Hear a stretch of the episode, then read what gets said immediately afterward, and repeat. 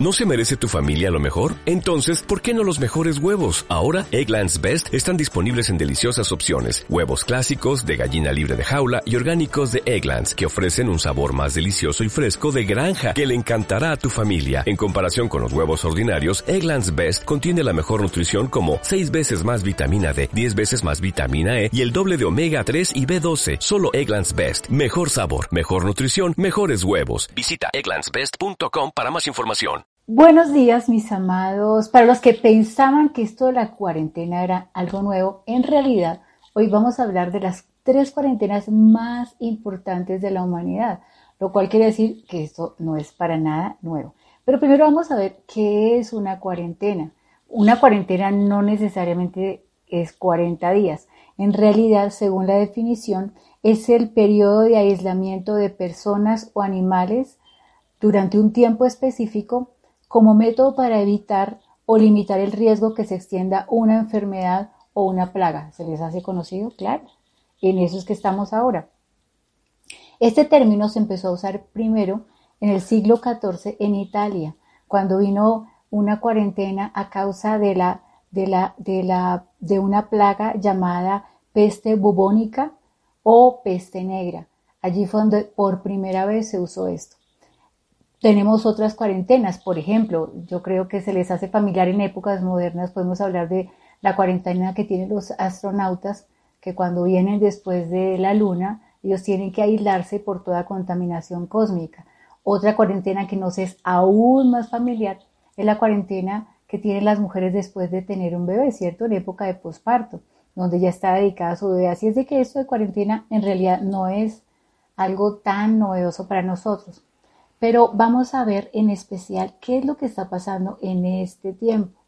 Y vamos a empezar con, nuestra, con nuestros tres tiempos de cuarentena más importantes de la humanidad para mí.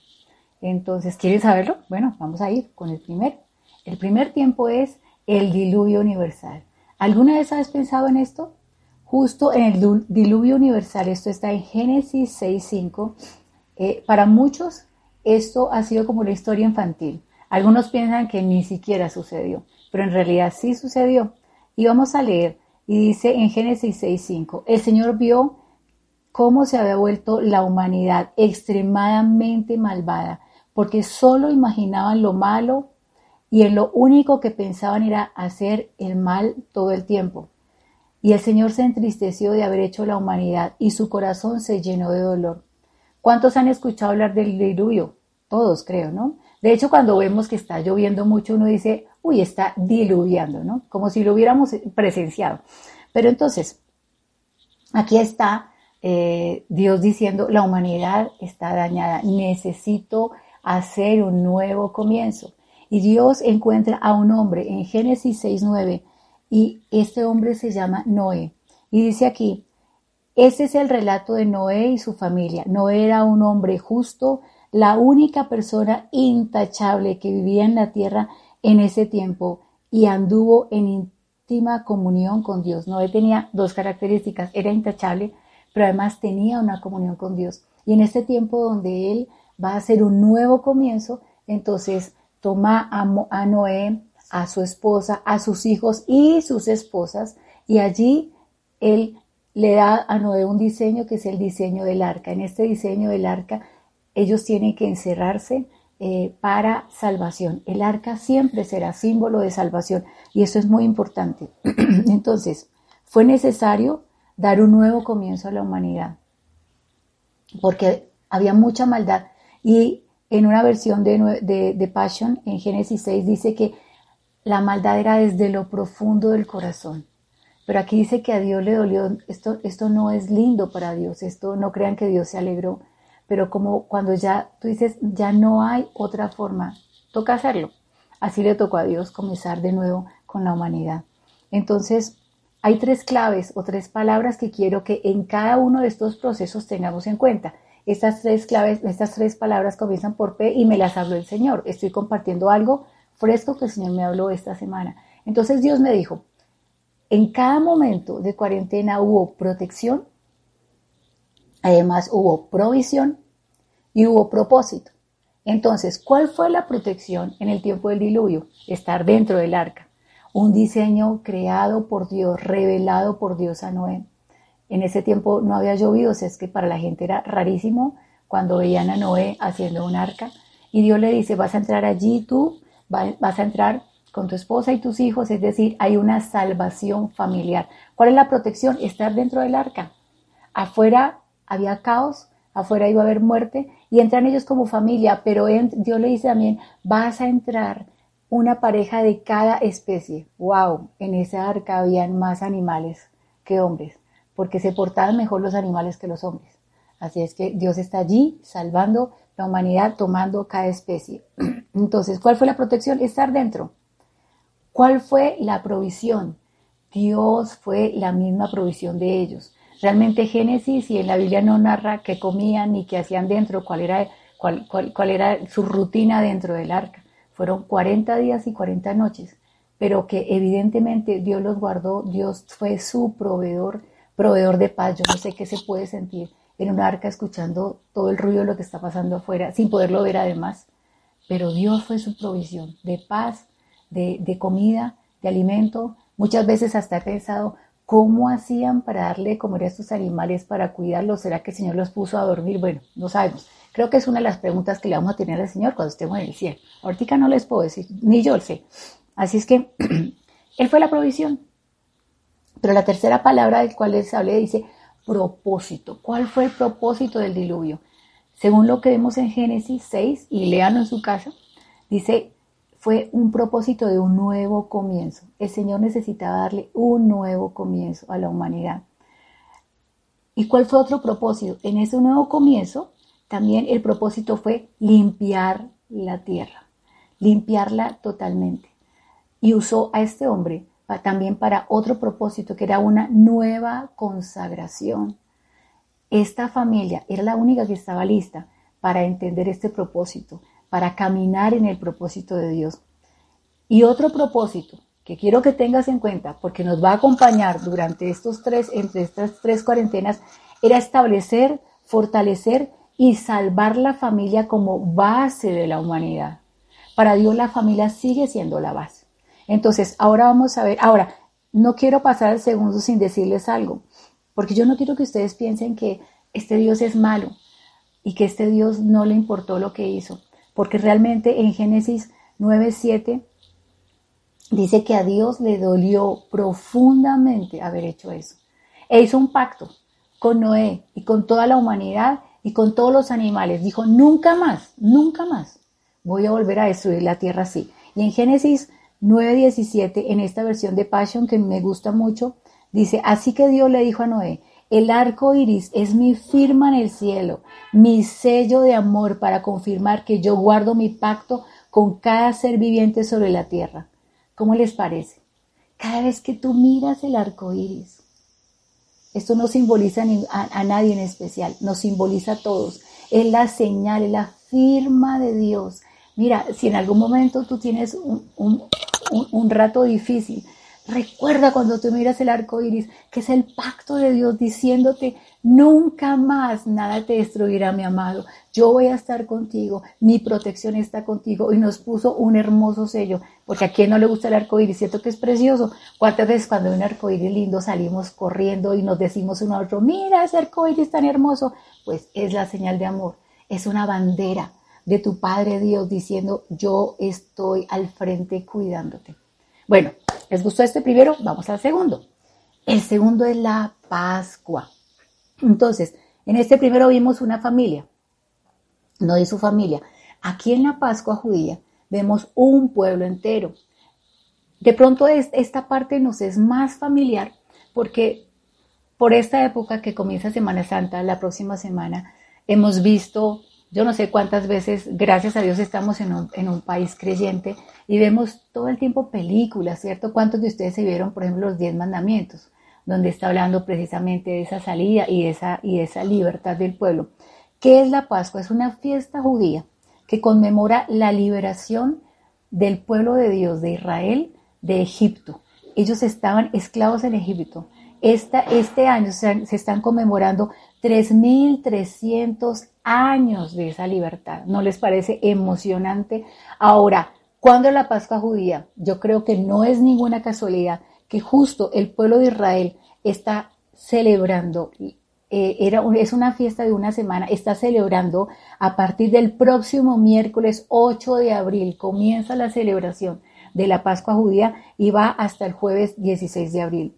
Justo ahora, para los judíos, ellos tienen un calendario lunar, para ellos, para, para ellos este mes se llama el mes de Nisan y está comenzando el 15 de Nisan. Y eso es muy importante. No crean mis amados que esto que está pasando es una casualidad que pase justo en tiempo de la Pascua.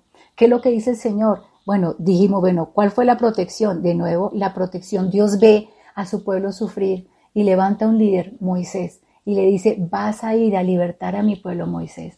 Yo los amo, yo quiero verlos libres. Y Moisés llega y, Dios traza toda una estrategia para llevarlos a libertad. Hemos visto lo de las plagas, pero el tiempo especial de la Pascua judía es la noche, donde finalmente van a morir los primogénitos. Había dureza en el corazón de los egipcios, no querían soltar al pueblo de Israel. Y esa noche él dice, esa noche de Pascua dice, se van a encerrar todos en su casa, en su tienda. Y mientras afuera va a haber mortandad, dentro yo los voy a estar salvando mi ángel va a pasar y va a marcar el poste de cada casa con la sangre del cordero. Y eso será señal que esa casa no será tocada. Y ellos debían encerrarse y comer mientras tanto un cordero. Compartían juntos la cena. Y esa cena es lo que, lo que, y ese día lo estamos llamando Pascua. Ahora, para los pueblos creyentes, eso, esto para el pueblo Israel, los pueblos creyentes también la celebramos. ¿Por qué? Porque Jesús murió en la Pascua. Ay, me da tanta emoción. Jesús es el Cordero que murió, tampoco fue una casualidad, en la época de la Pascua judía. Él se entregó como ese cordero vivo para recordarles a ellos, no es necesario que nadie más muera, ahora yo estoy muriendo por cada uno de nosotros. Esa sangre que fue puesta a la entrada en el poste de cada casa, esa sangre soy yo mismo que los estoy guardando y dentro yo quiero ser no solamente su protección, yo soy su provisión. Yo estoy trayendo alimento cada día. Si en, este, si en este tiempo necesitamos paz, Él es la provisión de paz. Él es la provisión de gozo y damos gracias por todas las cosas que están sucediendo, pero recuerda, Él es nuestra Pascua también, Él es nuestra salvación, Él es nuestra provisión. Y vamos a mirar cuál fue el propósito también de esta Pascua. De nuevo, ¿cuál propósito tenemos? A ver, igual que en el diluvio, un propósito es un nuevo comienzo, un nuevo comienzo para un pueblo. A partir de esa Pascua, de esa noche que ellos toman la Pascua, después de esto salen a libertad. Y ahí encontramos el segundo propósito, la liberación de la esclavitud. Y el tercer propósito, de nuevo, salvar y fortalecer la familia. Cuarto propósito, la consagración. Esa noche, mientras ellos estaban tomando la Pascua, comiendo el cordero, se estaban de nuevo consagrando. Eh, Tal vez el pueblo de Israel ni entendía lo que iba a pasar, pero iba a haber un incremento en sus vidas. Iban a salir como un pueblo que siempre fue esclavo, que nunca entendió lo que era la libertad. Y Dios usa, usa a Moisés, un hombre que nunca fue esclavo, porque él era un príncipe de Egipto. Y Dios lo saca, lo tiene. Ustedes sabían, Moisés vivió 40 años como príncipe de Egipto, sus primeros 40 años. Luego 40 años para sacarlo para sacarlo y sacar a Egipto de su corazón. Y cuando él de pronto ya se había olvidado del asunto, ya tenía 80 años, el Señor dice, ok, y ahora vuelves para sacar a mi pueblo, para liberar a mi pueblo. Y en eso se van los últimos 40 años de la vida de Moisés. Eso es tan importante, tan importante. Dios quiere que tú vivas también en libertad. Él es nuestra Pascua. Él nos liberó, Él nos sacó del mundo. Ay, perdonen, pero yo soy muy emocional y me emociona pensar en que Él es mi libertad. Es que con Él yo ya salí de todo esto, no tengo que volver y Él es mi provisión para todo esto. ¿Están emocionados? Yo estoy muy emocionada. Por eso nosotros celebramos la Pascua también. Así es que este tiempo, eh, los que han pensado, ay, me toca trabajar en Semana Santa, a nadie le tocó. Bueno, salvo los médicos y los bendecimos y, y los policías y todos los que están trabajando, pero nosotros como familia tenemos la oportunidad de vivir esa Pascua. Recuerda, recuerda, ¿por qué, ¿por qué está pasando la Semana Santa? No es que vamos a volver a matar a Jesús, no. Él murió una vez y para siempre, pero siempre lo recordaremos, que Él fue capaz, te amó tanto, nos amó tanto, que dio su vida por cada uno de nosotros. Tercer momento, este, este segundo momento fue muy emocionante, pero ahora estamos en el tercero, que también es muy emocionante. ¿Me siguen? El tercer momento, imagínense cuál es. Este, este año, el 2020. Wow, la humanidad de verdad no ha pasado por esto. Habíamos escuchado de la cuarentena, pero como que eso no nos tocaba.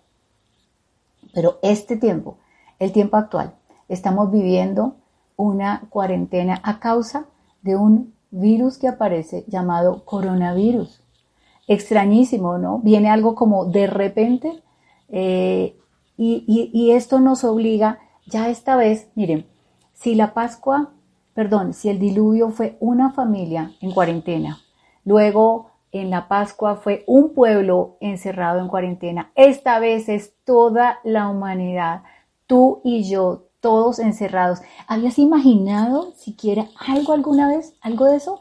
Para nada que estemos todos encerrados, todas las naciones, todos los pueblos, todas las lenguas, todos encerrados. Pero bueno, yo quiero decirles una cosa, yo me resisto a pensar que estamos encerrados por un virus. Yo no creo eso. Ahora, si es verdad, y quiero dejar en claro, yo no creo tampoco que este virus lo mandó Dios. Pero la palabra de Dios dice en Romanos 8 que todas las cosas ayudan, a bien a los que aman al Señor, a los que conforme a su propósito son llamados. Es decir, Dios no creó el coronavirus. Yo creo que es un ataque del enemigo, pero esto no es ajeno a Dios. Dios va a sacar de esto un propósito muy importante. Esta vez todos como humanidad estamos participando de este propósito maravilloso, mis amados. No lo habíamos esperado, no lo habíamos imaginado, pero estamos aquí todos viviendo algo sin precedentes. Estamos formando parte de la historia. Le tocó a nuestra generación vivir esto. Ahora, recuerden que este año Dios nos dijo que era el año del Padre y que empezamos a sentir que Dios tenía algo especial con las familias. Pero soy honesta, nunca imaginé que cuando Dios me dio esa palabra, Dios iba a hacer algo tan eh, contundente para obligarnos a andar en familia, porque es verdad, estamos obligados a estar encerrados en familia. Para algunos esta obligación ha sido tediosa, ha sido aburrida, ha sido pesada. Muchos que a veces no se aguantan ni a ellos mismos, ahora imagínense aguantarse en familia. Muchas veces algunos están diciendo, no me aguanto ni a mí mismo, ahora como aquí encerrado con todos los demás. Pues ese es el tiempo donde el carácter de Cristo se tiene que fortalecer en ti, mi amado, donde tienes que aprender a vivir contigo mismo y ayudar a los demás a que vivan contigo, es decir, tienes que poner tu mejor cara, tu mejor actitud, que al final de eso la gente diga, ay, cuánto te extraño, no, ay, no te soportaba, menos mal, que el 13 o el día que finalmente podamos salir, no estemos desesperados diciendo, ay, esto es horroroso, sino que digamos, cuánto te extraño, qué maravilla. Ese es un tiempo que va a marcar, que va a marcar de verdad. Disfrútalo, gózatelo, ríete, porque eso es algo nuevo que está sucediendo. Entonces, Dios dice en Malaquías 4 que Él hará volver el corazón de los padres hacia los hijos y de los hijos hacia los padres. ¿Qué mejor forma? Es decir, cuando dice hará, hará volver, habla literalmente de conversión. ¿Quién tiene que convertirse primero? Tú, papá, te tienes que convertir primero a tus hijos, es decir, tú tienes que recordar el valor de tus hijos, que tus hijos son lo más importante. Yo sé, papás, que ustedes se han esforzado trabajando, luchando para darles lo mejor, porque también soy mamá y yo sé lo que es eso. Yo sé que nosotros soñamos con que nuestros hijos vivan mejor de lo que nosotros vivimos, que, que ellos tengan más de lo que nosotros tuvimos, que ellos vivan mejor, ¿verdad? De lo que nosotros tuvimos y vivimos y, mejor dicho, pasamos mejor, que, pero que ellos sean mejores todavía. Soñamos con nuestros hijos, pero a veces trabajamos arduamente por esto, pero nos cuesta hacérselo sentir. Nos cuesta hacerle sentir con una caricia, con un abrazo, con respeto, lo importantes que son para nosotros. Así es que Dios te está dando la oportunidad, papá y mamá, en esta cuarentena, que no solamente sea el esfuerzo de tu sudor por ellos, en tu trabajo, sino que sea el esfuerzo por compartir con ellos, por hablar con ellos. Sal de tu encierro intrínseco para abrirte, porque es más fuerte el, encierro intrínseco que el encierro externo en una casa o en un apartamento. Sal de tu propia cuarentena, sal y comparte con aquellos que te aman. Pero también es un tiempo que los hijos conviertan el corazón a los papás. Es un tiempo, hijo, que tú aprendas a valorar el esfuerzo de tu papá. Es un tiempo, hijo, donde tú aprendas a servir a tu papá. Y creo que a veces, y a tu mamá, creo que a veces nosotros los padres queremos darles tanto que ni siquiera les hemos enseñado a ustedes a servir. Queremos hacer tanto por ustedes que no le hemos enseñado el valor del esfuerzo. Así es que este es un tiempo que como familia aprendamos todo esto. Pero además que los padres convertimos el corazón a nuestros hijos y los hijos convierten el corazón a sus padres, juntos convirtamos nuestro corazón al Padre Celestial. Esto es bien importante. Convierte tu corazón al Padre Celestial. Entiende también que Dios está haciendo cosas nuevas. De nuevo, para tomar eso en este momento, ¿quién es nuestra protección? Porque hemos hablado en todo esto. ¿Quién es nuestra protección? En lo físico, encerrarte en tu casa. Tú no puedes manejar el virus de afuera, ni los gobiernos lo pueden manejar. Escuchamos que las cifras suben cada día. Pero tú sí puedes guardar que ese virus no entre a tu casa. Esto pasa como muchas veces les he dicho a ustedes. No podemos manejar los tiempos, pero sí puedes acomodar las alas. Y ese viento que te podría derrumbar, si acomodas las alas, te puede subir. Este tiempo, que es un tiempo de crisis, en vez de causar dolor, puede, hacer, puede, puede ser el mejor tiempo, el más maravilloso tiempo de tu vida. Disfrutando tu familia, disfrutando a Dios aún extendiendo el mercado. ¿Cuántos han hecho algo rico con lo que no hay? ¿Les ha pasado? y yo pensaba que no había. Y me metí a la despensa y saqué y saqué y salió algo tan rico, una mezcla de todo. Platos nuevos saldrán. Vamos a estrenar nueva culinaria, por ejemplo. Y los que no sabían cocinar, pues aprenderán. Y, y, si, y si no sabían, pues entonces dirán, bueno, y yo que pensaba que eso no era importante, y fíjense que sí. Entonces, protección, la protección está dentro de casa. Y, y la provisión, porque muchos dicen, bueno, pues si no trabajo, no como. Es verdad. Yo quiero que tú des gracias y ores por el presidente y por el gobierno de esta nación que ha estado desarrollando alivios económicos para todo el mundo. Damos gracias pero por encima de todo, hay una provisión que no te pueden dar el gobierno ni nadie, que es la paz, que solamente te la puede dar el Señor. El Señor va a traerte la provisión. El Señor, provisión de paz, de sabiduría, provisión en todas las áreas que tú necesites. Y de paso, mis hermanos, en la, medida en que ustedes puedan ayudar a otros, háganlo. Compartan de lo que ustedes tienen con otros. Llamen, pregúntenle a alguien qué necesitas, qué te está haciendo falta, que yo quiero ser parte de esa provisión para tu vida. Que nuestro amor sea un amor real, sea auténtico. Entonces, eso en cuanto a la provisión. Pero vamos a estar viendo también, eh, no solamente la provisión, sino hemos hablado también de el propósito. Mis amados, quiero decirles una cosa. Si nosotros no entendemos el propósito, no vamos a pasar esta prueba que estamos viviendo juntos. Por eso el, Señor estuvo revelándome en este tiempo todo esto que les estaba, les estaba hablando. La primera cuarentena real, y fueron 40 días y 40 noches, diluvio. Segundo, la Pascua. En el diluvio fue una familia, de nuevo repito, en, la Pascua fue un pueblo, pero ahora estamos todos. Luego todos tenemos la oportunidad de pasar juntos esta prueba y hacer de esto el tiempo más glorioso. Algunos han dicho que este virus está haciendo resetear la humanidad. Bueno, yo no creo que es el virus. Yo creo que es Dios el que va a estar dando un nuevo comienzo. Está dándonos un nuevo comienzo a todos. Está llevándonos a casa para que valoremos a aquellos con los que vivimos. Está llevándonos a casa para que disfrutemos de verdad este tiempo especial que estamos viviendo, en vez de estar mirando por las ventanas, sufriendo, o no sé, o, o, las ventanas del Internet también, son otras ventanas, metidos afuera o encerrados en nosotros mismos, abre, abre tu corazón, abre tu corazón. Entonces, ¿cuál es el propósito?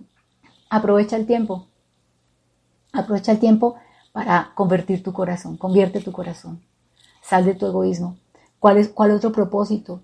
Yo creo Estoy absolutamente convencida que en este tiempo va a venir el mayor avivamiento como nunca lo habíamos visto. Estoy convencida que en este tiempo Jesús se va a presentar en los hogares. No sé si lo habías pensado, pero cuando Jesús vivía, él tuvo tres escenarios. Un escenario fue la sinagoga, pero los milagros no se hicieron en la sinagoga.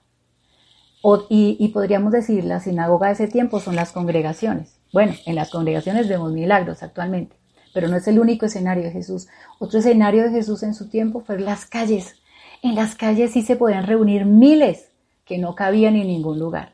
Miles, alimentó a miles, sanó a miles. Él fue un hombre que en las calles todos lo perseguían, lo tocaban, lo sanó y trabajó con ellos en las calles, los amó, amó a todos. A veces nos sentimos como privilegiados y se nos olvida como pueblo de Dios que Él nos amó a todos. Él te ama a ti, no importa tu condición, Él a ti te ama. Con profundo amor, con un amor total. Por eso hoy estás metido también en esto, para que tú recibas el amor del Señor. Eso es muy importante. Pero hay otro escenario. Entonces dijimos, primer escenario la sinagoga, las congregaciones. Segundo escenario las calles. Pero tercer escenario, los hogares. Algunos en el tiempo de Jesús hicieron de su casa la casa de Jesús. Y vemos el caso de Marta, María y de su hermano Lázaro. Cada vez que Jesús venía a Betania, él iba a su casa, porque ellos habían hecho una habitación para él. Tienes ahora la oportunidad de hacer de tu casa la habitación del Señor. Hace como 20 días hablábamos de Salmo 91, el que abriga, que habita al abrigo del Altísimo morará bajo la sombra del Omnipotente. Haz de tu casa la habitación de Dios. Que en este tiempo, imagínate como si estuviéramos en la Pascua, tu casa quede marcada por la sangre del Cordero. Que tu casa quede marcada como una habitación. Que Jesús diga, mmm, esta casa es de mis favoritas. ¿No te gustaría ser una casa favorita de Jesús? Como fue, como fue la casa de Marta y María para Jesús. Que él sabía que fijo iba a llegar ahí porque habían hecho un lugar para él este momento Dios te está dando la oportunidad de hacer una habitación para Él, que tu hogar sea una habitación para Él. Jesús quiere entrar y está entrando a los hogares. Sí, Jesús ha estado en las congregaciones, pero a las congregaciones nos podemos reunir. Jesús quiere ir a las calles y está yendo a las calles también a sanar a muchos. Pero Jesús en este tiempo está entrando en los hogares. Déjalo, que, déjalo entrar, invítalo, haz de, hazle un lugar en tu corazón, en tu vida. Tomen tiempo como familia para orar, no solamente para amarse, para servirse, pero también para buscar juntos a Dios. Que, sus hijos en realidad vean por qué es que ustedes creen en Dios, por qué es que están caminando con Dios. A todas estas, ¿por qué es que nos congregamos? Porque veamos a Jesús dentro. Jesús va a operar los milagros dentro. Su amor va a estar dentro de nosotros. Entonces, como ataque del enemigo podríamos decir, bueno, este virus se llama justo coronavirus. Es como una guerra de dos coronas, entre la corona del enemigo y la corona del Señor. Nosotros sabemos quién va a ganar la, quién va a ganar la batalla. Jesús. Él es el único rey. En este tiempo se va a establecer la victoria del rey. Él es el único que tiene corona en nuestra vida. Pero además, no sé cuántos de ustedes sepan que, Israel está celebrando o declarando este año como el año de la boca. ¿No les parece curioso que la humanidad ande con tapabocas en el año de la boca?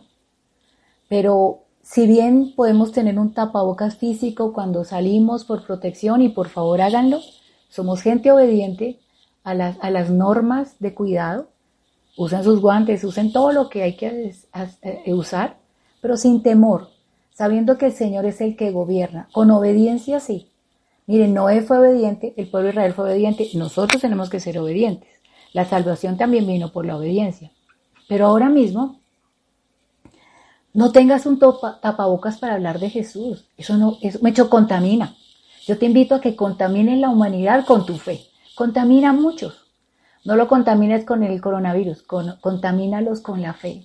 Que cuando tú puedas hablar con tu familia, puedas inspirarles amor, fe, confianza, certeza. Después de esto, vuelvo y repito, como muchos están diciendo, la humanidad no va a ser igual, pero que no sea igual porque está en crisis o sin plata o qué sé yo, que no sea igual porque Jesús llegó a todos los corazones, que tu familia entienda por qué tú has caminado con Jesús, que tú mismo entiendas por qué Jesús está contigo y qué importante que conociste a Jesús y que Jesús camina cada día contigo.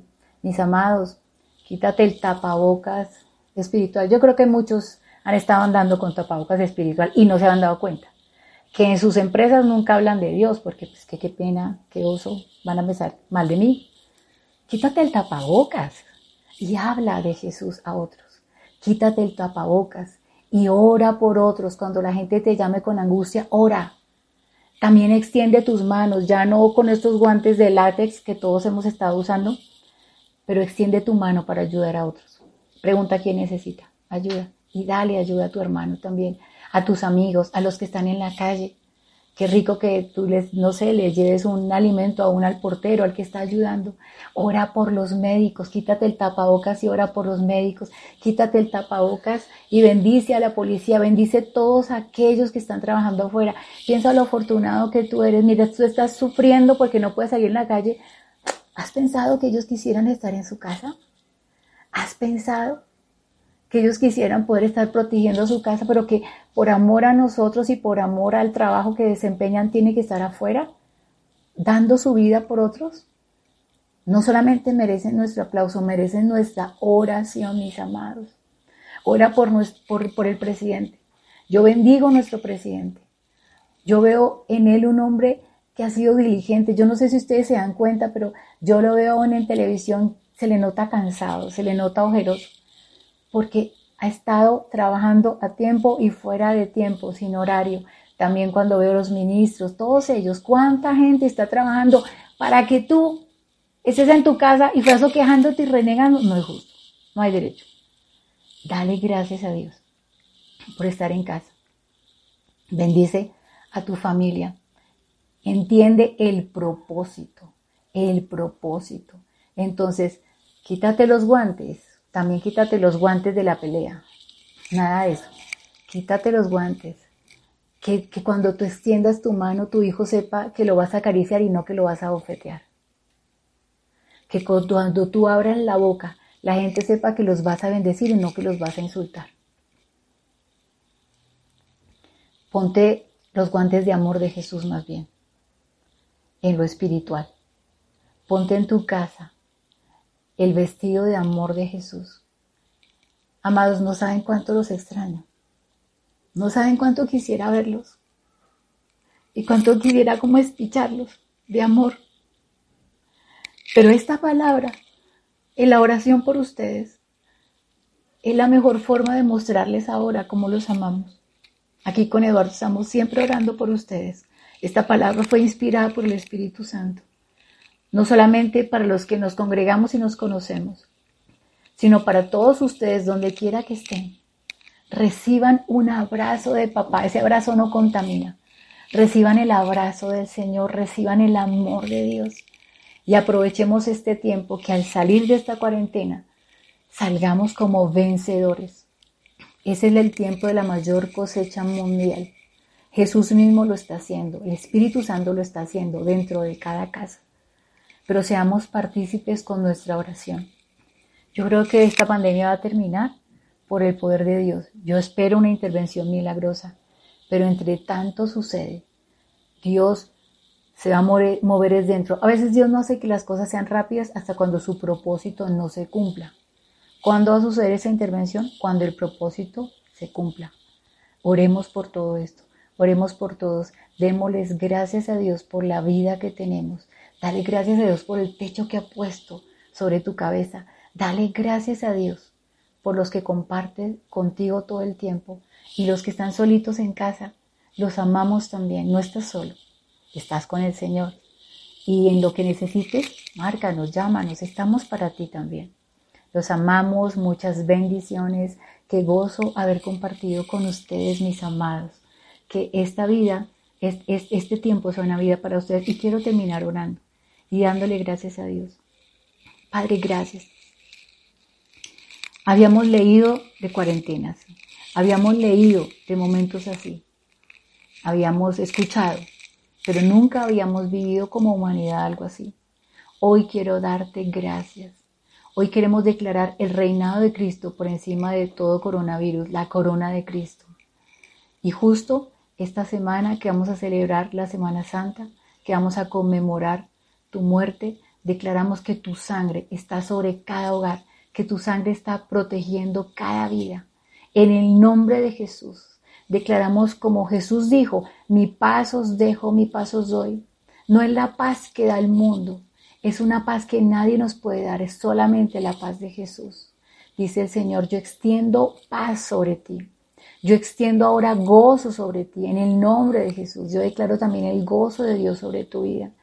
Y yo declaro también que vamos a ser un pueblo entendido en los tiempos, que vamos a vivir cada tiempo con gozo y con entendimiento, pero también que vamos a aprovechar el tiempo que tú nos das, sea largo o sea corto. Solo tú en realidad sabes cuál es este tiempo de esta cuarentena, pero sí declaramos que va a ser aprovechado por cada familia al máximo. En el nombre de Jesús. También declaramos y oramos, unámonos juntos a orar y, declarar sanidad a los enfermos. Declaramos sanidad y que cesa la mortandad en el nombre de Jesús. Y que muchos en los hospitales, en todo lado, conocen de Jesús. Gracias, Padre. No solamente la gente pasa, sale de la muerte física, sino de la muerte espiritual a una vida gloriosa con Jesús. Un abrazo mis amados, los bendigo. Qué lindo haber estado con ustedes. You've worked hard for what you have. Your money, your assets, your 401k and home. Isn't it all worth protecting? Nearly one in four consumers have been a victim of identity theft. LifeLock Ultimate Plus helps protect your finances with up to $3 million in reimbursement. LifeLock alerts you to identity threats you might miss. And if your identity is stolen, your dedicated US-based restoration specialist will work to fix it. Let LifeLock help protect what you've worked so hard for. Save 25% off your first year on LifeLock Ultimate Plus at LifeLock.com slash aware. Terms apply.